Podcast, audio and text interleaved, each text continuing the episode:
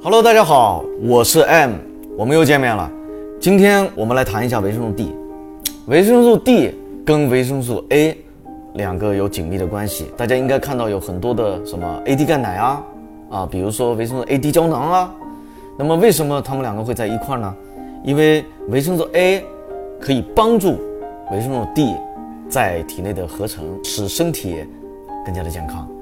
那么维生素 D 呢？它主要的来源有哪些呢？就除了吃之外，主要的来源就是太阳。它对我们非常的重要。但是很多人光说晒太阳可以补充维生素 D，那怎么样晒太阳才能补充维生素 D？这是我今天重点要告诉大家的一个内容。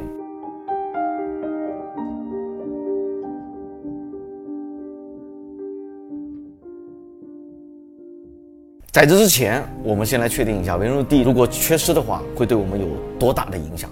第一，佝偻病，它是使我们没有办法正常生长的一个最重要的一个病。那么第二，啊，肝肾功能不全。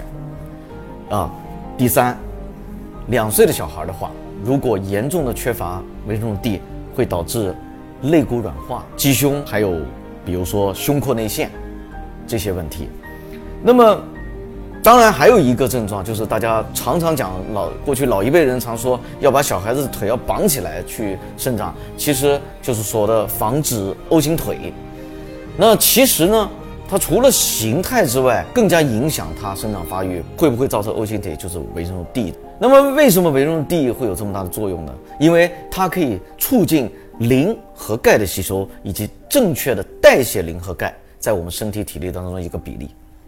那么因此，治疗骨质疏松症，像我们老年人治疗骨质疏松症就离不开维生素 D。但是，跟钙之间是一个什么样的关系呢？通常来说，每天骨质疏松症需要额外补充一千毫克的钙，以及八百国际单位的维生素 D。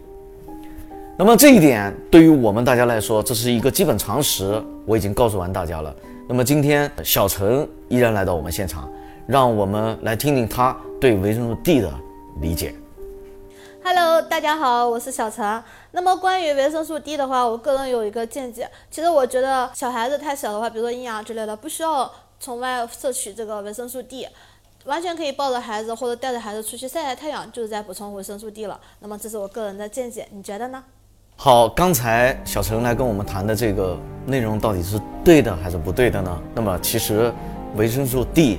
的的确确可以通过晒太阳来获得，而且大部分都可以。所以，额外的去买一些维生素 D 的所谓的胶囊，其实个人认为还是有一点多余。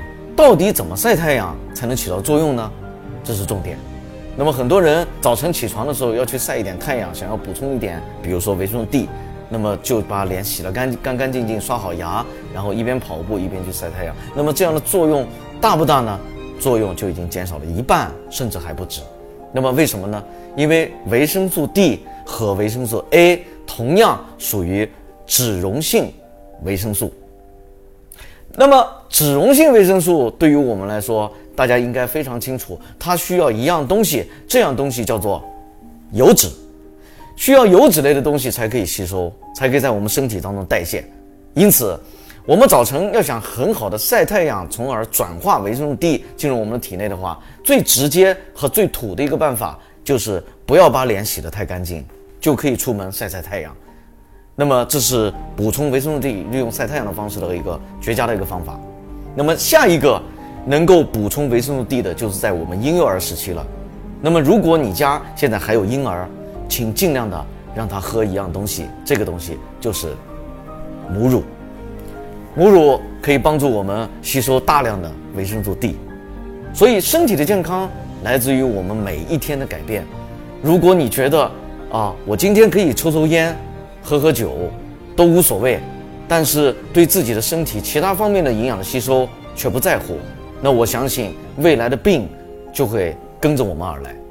所以有些时候我们需要认清楚科学的真相，就像下方的这个。啊，微信的公众号，希望您能把它给加上，用科学的方式来武装我们的生活。那么在下一期，我们将会和大家来谈一谈跟维生素 a 和 d 有关系的另外一样东西，可不是维生素，而是一样矿物质。这个矿物质是人人都需要，并且它属于宏量元素。那么并且好多人都懂，但是好多人都对它有误区。在下一期我们再聊。非常感谢今天大家的收看我们再见。